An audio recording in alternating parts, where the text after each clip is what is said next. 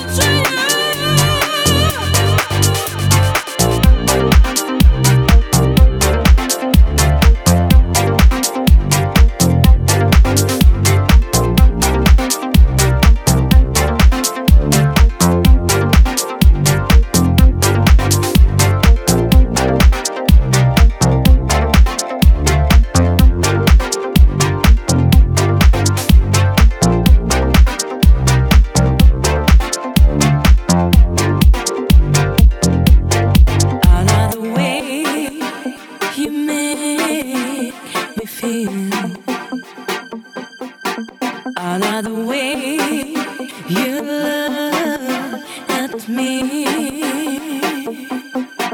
I feel so sick.